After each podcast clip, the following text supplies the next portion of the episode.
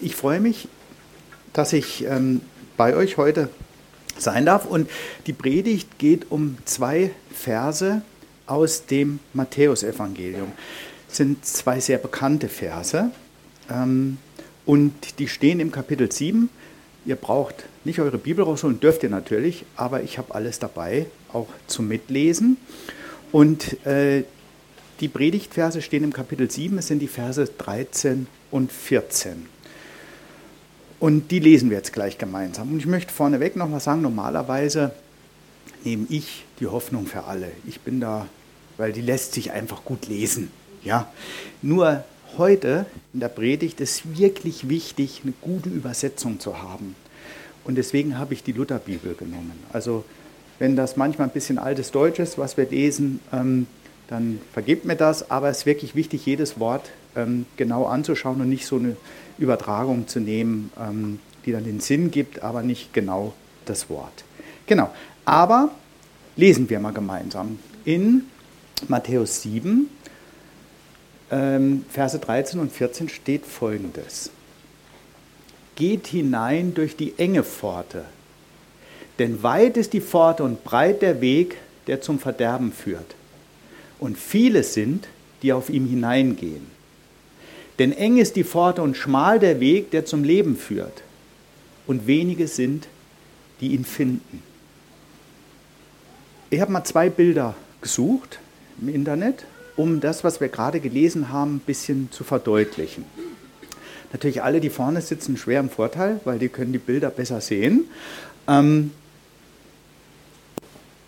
und, äh, und hier das Bild auf der rechten Seite das so ein bisschen seht, das soll den schmalen Weg verdeutlichen. Also da geht man im Wald spazieren und vielleicht habt ihr das schon mal erlebt, wenn ihr so durch den Wald geht, dass so ein Weg so ein bisschen zugewachsen ist und der ist wirklich schwer zu sehen. Also man steht hier und dann, ah, geht es jetzt hier lang oder geht es hier lang und das ist nicht so deutlich. Ähm, man muss wirklich genau gucken, um diesen Weg zu finden. Ähm, der ist versteckt der ist nicht sofort zu erkennen. Dagegen auf der linken Seite der breite Weg. Ja? Ähm,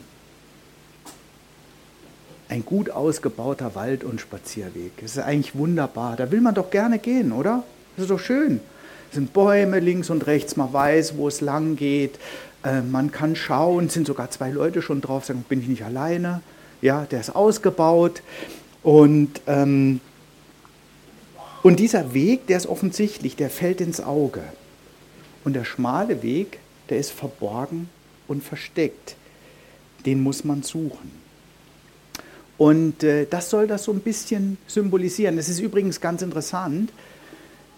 Ähm, oftmals wird einem suggeriert, oder ich habe das schon, schon öfter mal gehört, wenn man über den schmalen und den breiten Weg spricht, dass der schmale Weg anstrengend ist. Steht aber nirgendwo in der Bibel. Da steht nur, der ist schmal, der ist schwer zu finden. Da steht nicht, dass der anstrengend ist. Man so Bilder sieht, das wird ja visualisiert, da geht das dann immer bergauf. Ja, und oh, und uh, der will ich gar nicht hin und so. Und das ist ja, da muss ich kraxeln und was weiß ich. Steht nirgendwo. Es steht nur, er ist schwer zu finden. Das ist total wichtig. Es ist nicht, dass der anstrengend ist. Der Weg kann in deinem Leben super anstrengend sein. Ja? Ähm, und, äh, und das wollte ich einfach nur noch mal so mit auf den Weg geben. Aber wir wollen uns heute in der Predigt drei Dinge anschauen, ähm, was aus diesem Bibelvers mir wichtig geworden ist. Und zuerst wollen wir uns ähm, anschauen, dass wir uns ein bisschen klarer werden über diesen schmalen Weg und vor allem, das ganz wichtig, über die Pforte, weil die steht am Anfang. Die wird oftmals ein bisschen ausgeblendet, aber um die geht es eigentlich. Dass wir uns nochmal anschauen, ähm, die Pforte und den Weg. Und dann als zweites, dass wir uns überlegen, wie sollen wir denn auf diesem Weg eigentlich gehen? Denn ein Weg ist ja zum Gehen gedacht.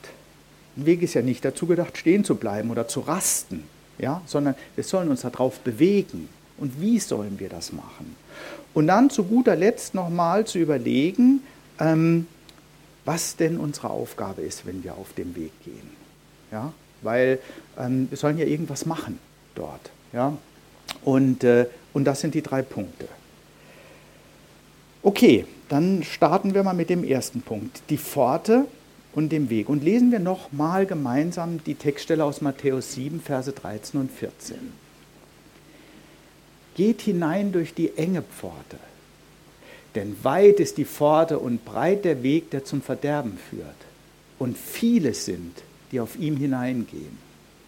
Denn eng ist die Pforte und schmal der Weg, der zum Leben führt, und wenige sind, die ihn finden. Hier im Bibelvers geht es mit der Pforte los. Also ich habe jetzt mal mit dem Weg angefangen, aber im Bibelvers geht es mit der Pforte los. Das ist ganz, ganz wichtig. Es geht nicht mit dem Weg los. Wenn man so im, im Internet guckt, ähm, der schmale Weg eingibt und dann Bibel dazu zum Beispiel, ja, so, dann findet man einige Bilder, da kriegst du einen Weg gezeigt und dann geht es nachher durch ein Tor, ja, und das eine Tor ist der Himmel und das andere Tor ist die Hölle. Ja, und du gehst auf diesem Weg und der breite Weg ist Vergnügen, das ist schön alles dargestellt. Und der schmale Weg, der ist anstrengend und führt nach oben. Und dann geht es durch die eine Pforte in den Himmel, durch die andere geht es dann in die Hölle. Das steht aber in dem Vers nicht drin. Da steht es genau umgekehrt. Im Vers geht es mit der Pforte los und dann kommt man anschließend auf den Weg. Der schmale Weg führt nicht zur Pforte, sondern die enge Pforte ist der Anfang und dann gehst du auf dem schmalen Weg weiter. Das sagt uns die Bibel. Es geht zuallererst darum, dass man durch eine Pforte oder eine Tür gehen muss und dann auf dem Weg weitergeht. Es geht, es nützt gar nichts. Das sage ich jetzt ganz deutlich.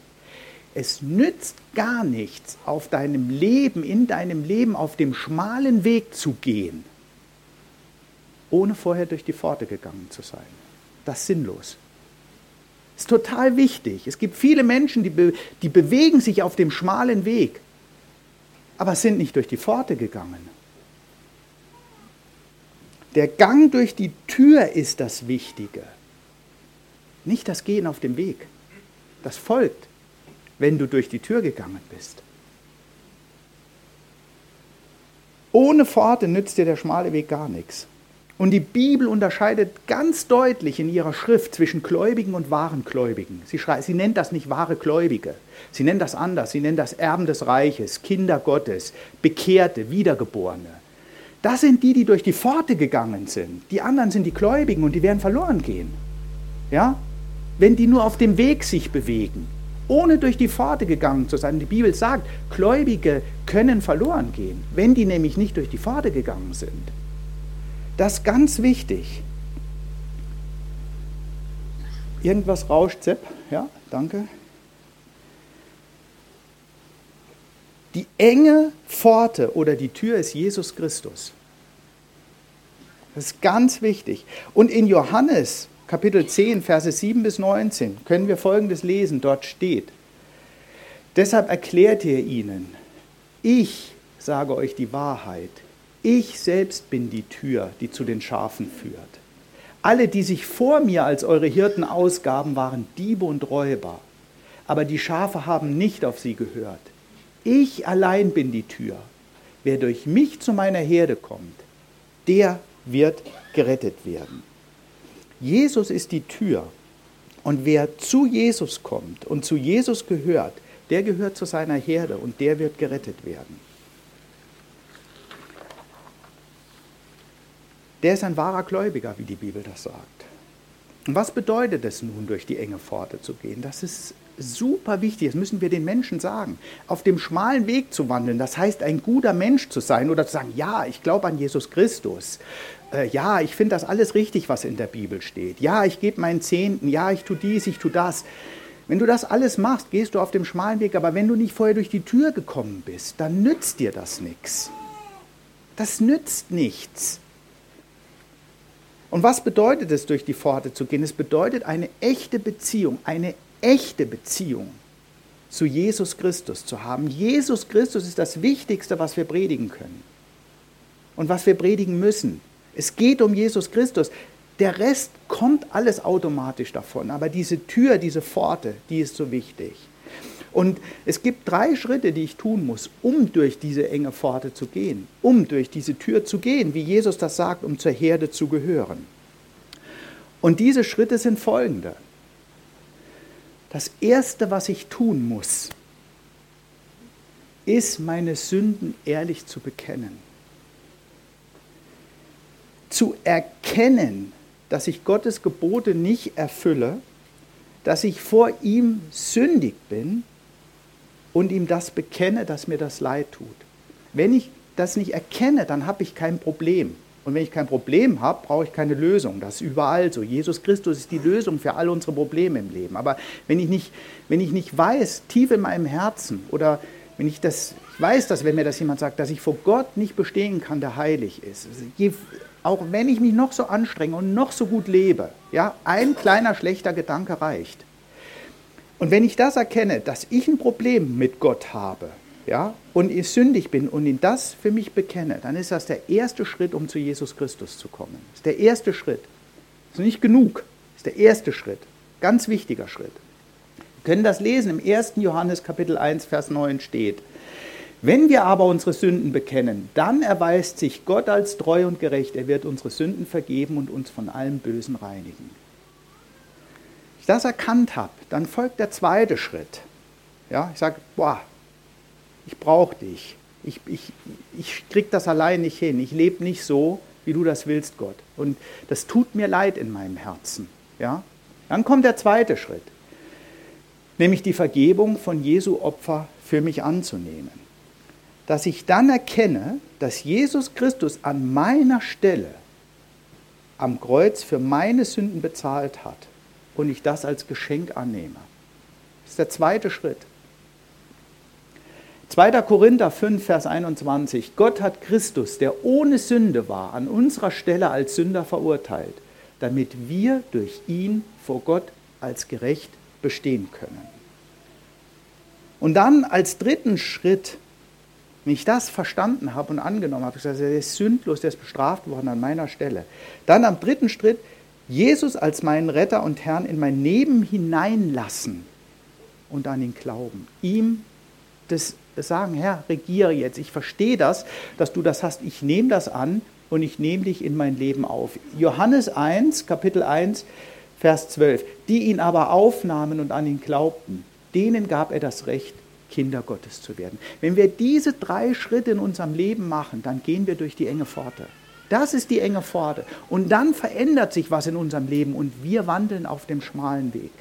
Wie wir dort wandeln und was wir dort tun sollen, das werden die nächsten beiden Punkte sein. Aber diese drei Dinge mit ehrlichem Herzen vor Gott beten und dann sagt die Bibel, bist du durch die enge Pforte gegangen.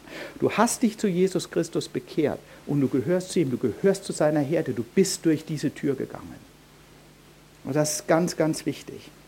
Und die Konsequenz davon ist, dass du dann eben ein Kind Gottes bist, wie die Bibel das ganz deutlich sagt, dass du ewiges Leben hast und dass du mit ihm auf dem ersten, auf dem schmalen Weg weitergehst. Und Gott lässt uns nie im Stich, der lässt uns nie alleine. Wenn du das nicht weißt, ob du ein wahrer Gläubiger bist oder ob du dich bekehrt hast, das kannst du nachlesen. Im ersten Johannesbrief steht das drin. Dafür ist der erste Johannesbrief geschrieben, dass du weißt, dass du ein echter Gläubiger bist. Dort steht nämlich im ersten Johannesbrief, ähm, es soll uns versichern, dass wir ewiges Leben haben. Dort sind neun Kriterien genannt im ersten Johannesbrief, wo du nachlesen kannst, was ein, ein wahrer Gläubiger, was ein bekehrter Mensch, was den auszeichnet und wie der sich verhält. Das kann man nachlesen. Ich will das nochmal verdeutlichen, weil das so wichtig ist. Was musst du tun, um verloren zu gehen? Richtig, gar nichts. Du musst einfach nur weitergehen auf dem breiten Weg. Super simpel, ja? Nichts musst du tun. Geh einfach weiter. Geh weiter. Was musst du tun, um errettet zu werden? Ja, und die Bibel sagt wirklich, die unterscheidet zwischen Menschen, die zwar gläubig sind, die auf dem Weg gehen, aber die nicht die Bekehrung gemacht haben, die nicht wahre Christen sind, ja, um, diese, um zu diesem wahren Christen zu werden, zu diesem wahren Gläubigen zu werden, musst du durch die Pforte gehen, du musst dich bekehren und dann sollst du und wirst du auch mit all unseren Fehlern auf diesem schmalen Weg weitergehen. Und schmal nicht, weil er schwierig ist, sondern weil er schwierig zu finden ist. Und deswegen sind wir ja aufgefordert, es den Menschen zu sagen und zu erklären, dass sie eben, und denkt an das Bild rechts, die Welt lenkt dich total ab. Ja?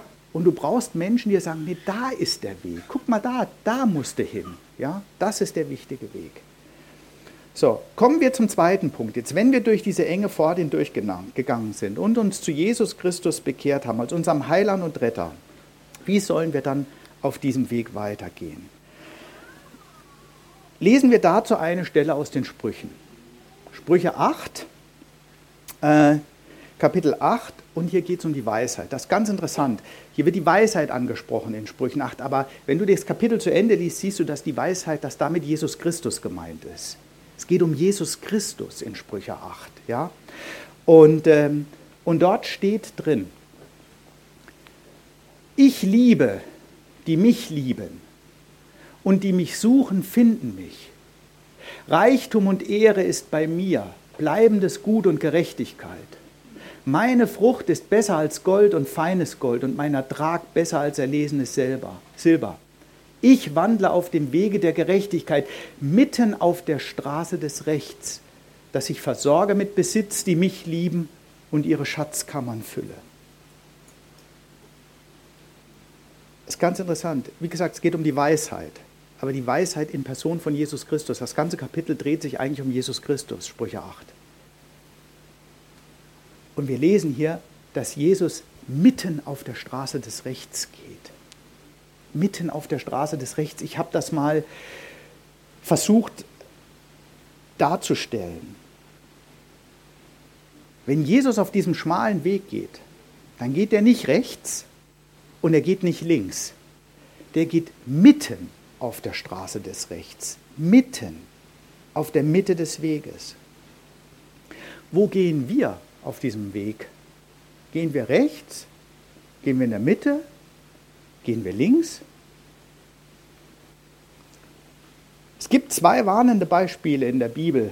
Eine, die links gegangen sind, die anderen, die rechts gegangen sind von diesem Weg. Also die, die links gegangen sind, das waren die Sadduzäer.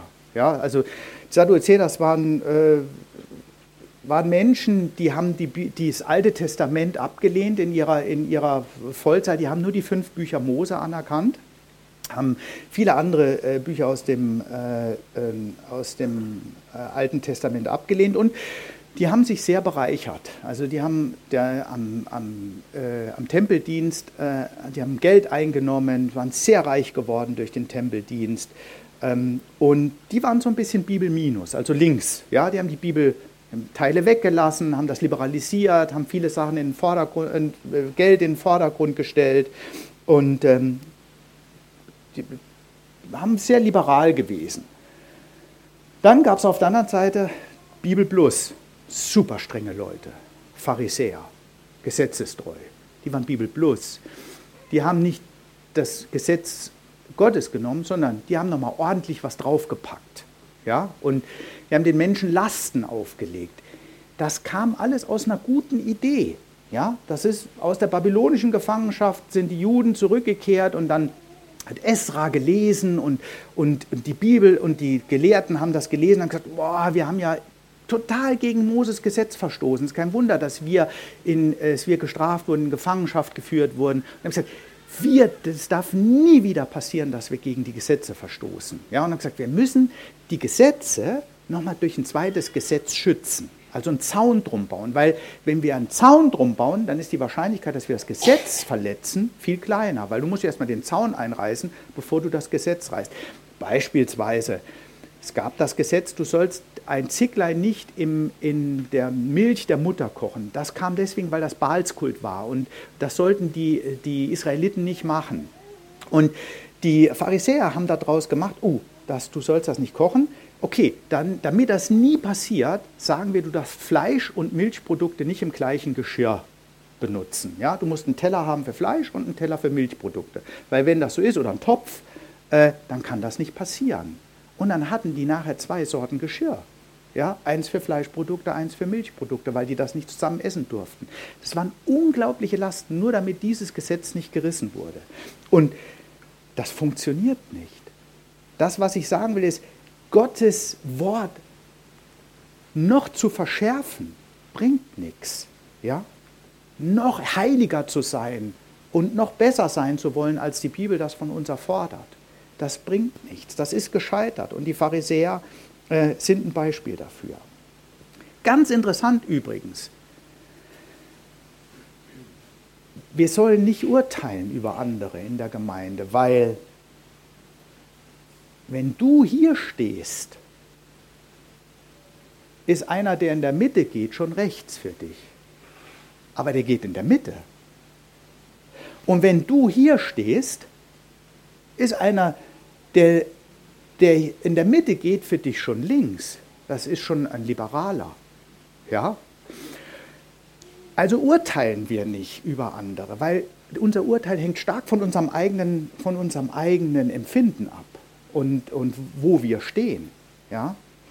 Ähm, wichtig ist, dass wir wie Jesus hier in der Mitte gehen. Und das Wunderbare ist, dass Gott uns nicht allein lässt, wie wir in der Mitte gehen können.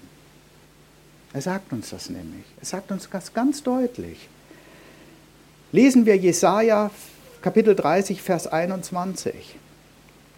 Dort steht: Und wenn ihr zur Rechten oder zur Linken gehen wollt, werden deine Ohren hinter dir das Wort hören: Dies ist der Weg. Den geht. Gott sagt uns, wenn wir zu weit rechts sind, sagt, dies ist der Weg, den geht nicht so weit rechts, Carsten, nicht so weit links, Carsten, dies ist der Weg. Gott spricht zu dir, hör auf ihn im Gebet, der sagt dir das. Sein Heiliger Geist sagt dir das, wo du gehen sollst und wenn du dich entfernst. Gott lässt uns nicht alleine. Ganz interessant hier auch wieder das Rechts und Links. Und noch eine interessante Stelle, Josua 1, Verse 7 und 8. Hier spricht Gott direkt zu Josua. Josua also Gott spricht direkt zu ihm, ähm, äh, wie er in der Mitte bleiben kann. Die Geschichte ist, dass äh, die Israeliten, nachdem sie aus Ägypten ausgezogen wurden, viel Mist gebaut haben. Ich sage nur goldenes Kalb, sich ständig gejammert und gemurrt und dies und das. Ja. Und, Gott, und, dann hat er ihnen nochmal gesagt, jetzt nehmt das Land ein, äh, geht rüber. Und dann sind die zurückgekommen, so Kundschafter ausgesendet. Und die haben gesagt, boah, das schaffen wir nicht, die sind alle so stark, ja, und das kriegen wir nicht. Und er hat gesagt, jetzt reicht's. Diese Generation, die wird jetzt das gelobte Land nicht sehen. Dann hat er sie 40 Jahre in der Wüste rumziehen lassen, bis diese Generation alle tot waren. Und dann da hat er gesagt, okay, die nächste Generation darf dann da rein, weil die waren so ungehorsam. Und Josua hat sie reingeführt. Und, und da hat Gott Josua Folgendes gesagt. Josua 1, Verse 7 und 8. Gott selbst spricht. Sei nur getrost und ganz unverzagt, dass du hältst und tust in allen Dingen nach dem Gesetz, das dir Mose, mein Knecht, geboten hat. Wieder, interessant.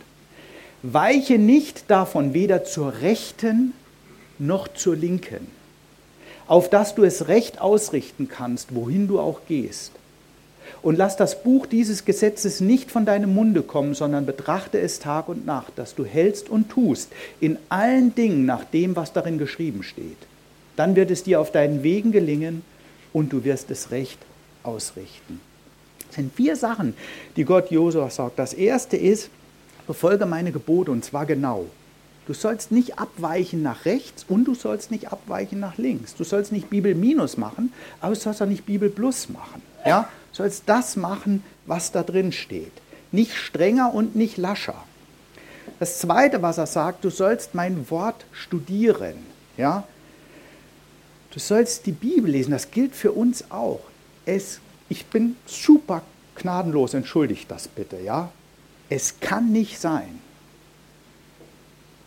dass jemand sich Christ nennt und die Bibel nicht liest. Das sagt Gott übrigens.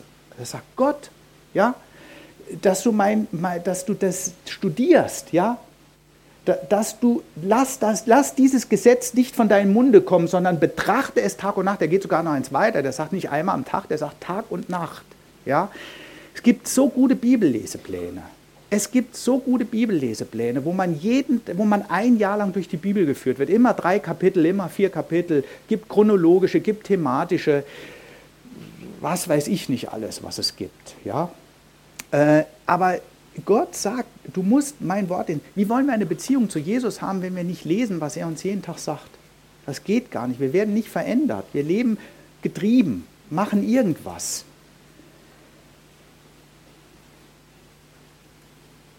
Dann sagt er ihm, du sollst es jeden Tag tun. Ja, jeden Tag lesen. Also auch so ein Bibelleseplan, nicht mal so, so Quartalsleser sein. Ja, so alle drei Wochen mal einen Tag durchlesen. Ja, jeden Tag. Das ist wichtig, dass wir uns jeden Tag mit dem Wort Gottes beschäftigen.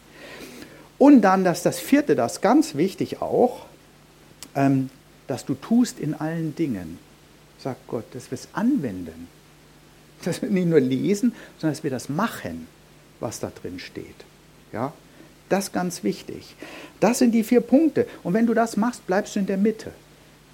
Dann bleibst du in der Mitte. Wenn du das liest, wenn du das kannst, wenn du es regelmäßig liest und wenn du es anwendest, dann bleibst du in der Mitte. Ähm, und so, so bleiben wir wie unser Herr Jesus Christus in der Mitte. So, das war jetzt der zweite Punkt. Jetzt kommt der letzte Punkt. Dann haben wir es geschafft. Jetzt äh, Endspurt. Warum sollen wir denn auf, dieser, auf diesem Weg gehen. Also wir sollen auf der Mitte gehen, wir sollen durch die Pforte gehen, wenn wir auf dem Weg sind, sollen wir auf der Mitte gehen. Und warum, was ist unsere Aufgabe? Und ich möchte mit uns ein Gedankenexperiment machen.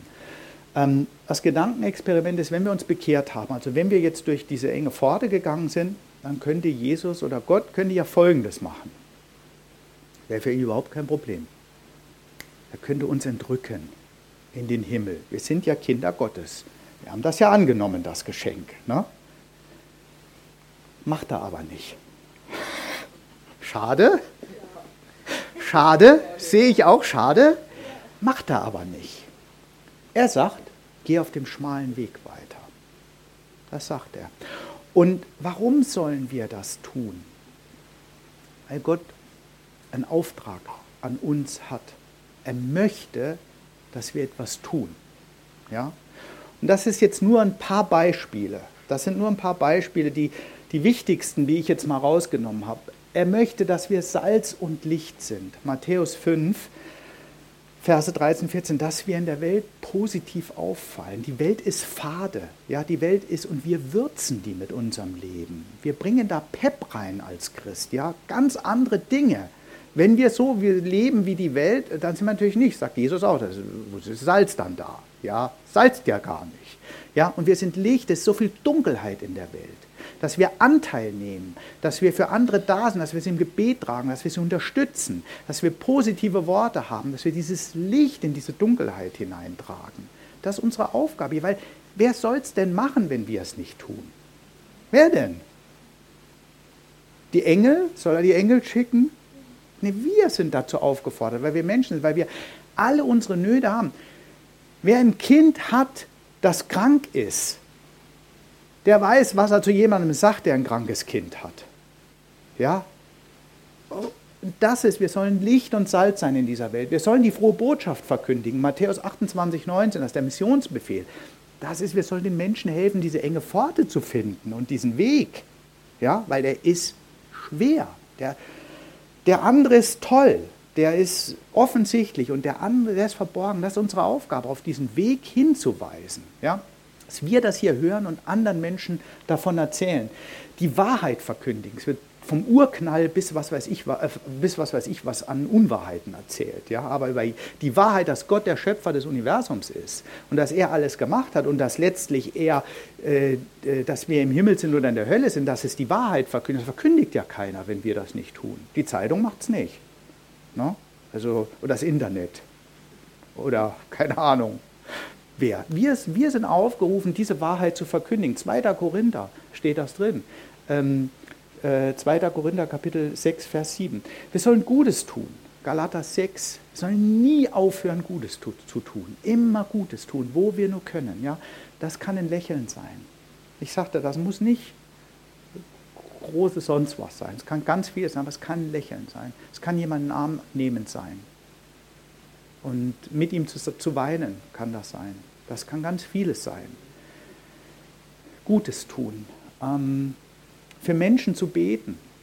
Kolosser Kapitel 4, Vers 2. Nie aufhören zu beten sollen wir, weil durch unser Gebet Gott dazu sich eingreift in die Welt. Ja? Wir haben für den Sebastian gebetet. Wir vertrauen fest darauf, dass Gott ihn gesund macht. Ja? Er tut das, weil wir ihn darum bitten. Ja? Weil seine Liebe für uns so groß ist. Und natürlich, eine Aufgabe von uns dürfen wir auch nie vergessen, deswegen auch Lobpreis, so schön 1. Korinther, Kapitel 1, Vers 2. Wir sollen Gott anbeten und loben, jeden Tag, wenn wir aufstehen. Unser erster Gedanke ist nicht Zeitung lesen, sondern Gott loben. Danke für diesen Tag. Danke, dass ich lebe. Danke, dass du bei mir bist. Du hast, du verdienst das Lob. Und deswegen sollen wir auf dem schmalen Weg weitergehen und werden nicht entrückt. Das also gibt viele andere Gründe, aber das sind wichtige Gründe. Ja? Und ähm, Jetzt noch ein ganz, ganz kleiner letzter Punkt, weil das ist auch nochmal wichtig.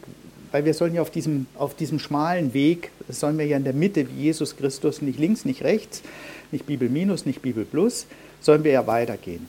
Ähm, und ein wichtiger Punkt ist, wie können wir denn auf diesem Weg bleiben, wenn wir in der Welt sind? Schwierig. Schwierig, ähm, äh, denn der Teufel ist der Fürst dieser Welt und ihm gehört diese Welt und er will alles machen, dass wir von diesem Weg weggehen. Ja, der will das machen. Und, ähm, und er hat eine ganz tolle Strategie seit 6000 Jahren. Die hat er nicht verändert übrigens. Seit, seit Sündenfall benutzt er die. Ja? Funktioniert prima. Ähm, und das ist ein Drei-Punkte-System, drei was er hat. Das können wir nachlesen im 1. Johannes, Kapitel 2, Vers 16. Dort steht, denn alles, was in der Welt ist, des Fleisches Lust und der Augenlust und hochwertiges Leben, ist nicht vom Vater, sondern von der Welt. Drei Sachen benutzt er. Ähm, es ist die Lust des Fleisches, die Lust der Augen und der Hochmut. Hochfertiges Leben, Luther. Hochmut. Das heißt, Lust des Fleisches, die Wünsche, die wir haben, materielle Dinge, was wir noch brauchen, was wir noch haben müssen, ähm, wo wir noch hin wollen, was gut für uns ist, was uns anspricht. Die Lust der Augen, Verführung, ganz, ganz wichtig. Ja, also die Augen sind neben der Zunge extrem gefährliches Organ. Ja, weil wir werden verführt durch die Augen. Wenn wir was sehen, was nicht gut ist, wegschauen. Wegschauen, nicht hinschauen. Ja, wegschauen. Ähm, es ist übrigens so, ich bin noch einer der Generationen, die bei der Bundeswehr war. Ich musste da noch hin, ich hatte noch Wehrdienst zu leisten. Und der Emil schmunzelt ein bisschen und das ist ganz interessant. Äh, du warst mit acht Leuten auf der Stube, also es war sehr eng, du warst sehr zusammen und ähm, du hattest deine ganzen Habseligkeiten alles in einem Spind. Da waren noch deine Klamotten drin, das hattest du auf so einer Stube mit acht Leuten, das wurde zugeschlossen. Und wenn dir was aus dem Spind geklaut wurde und du hast den nicht zugemacht, sondern hast den offen aufgelassen, dann wurdest du mitbestraft. Nicht nur der, der es genommen hatte, weil du den Kameraden verführt hast zum Diebstahl. Weil du es aufgelassen hast. Er hat den Geldbeutel gesehen, weil du es aufgelassen hast. Da wurde der verführt. Wenn das zu gewesen wäre, wäre der nicht verführt worden. Das ist die Lust der Augen. Das ist unglaublich, ähm, unglaublich. Also dürfen wir nicht unterschätzen. Und das ist auch genau die Strategie, die der Teufel im Garten Eden benutzt hat. Ja? Die Lust der Augen, diese schöne Frucht, boah, toll. Hm, die schmeckt aber so gut, ja, die Lust des Fleisches, das will ich aber haben. Und dann der Hochmut, dann werdet ihr sein wie Gott. Ja, boah, da bin ich was Besseres. Da bin ich überall. Da habe ich. Das sind die drei Dinge, mit denen der Teufel im Garten Eden angefangen hat, klappt wunderbar bei uns, deswegen macht er das weiter. Und deswegen ist das so wichtig, wenn wir auf diesem schmalen Weg bleiben wollen, muss uns bewusst sein, die Lust des Fleisches zu kontrollieren, die Lust der Augen im Griff zu haben und uns immer bewusst zu sein, Hochmut ist super gefährlich. Ja, Volksmund sagt, Hochmut kommt vor dem Fall.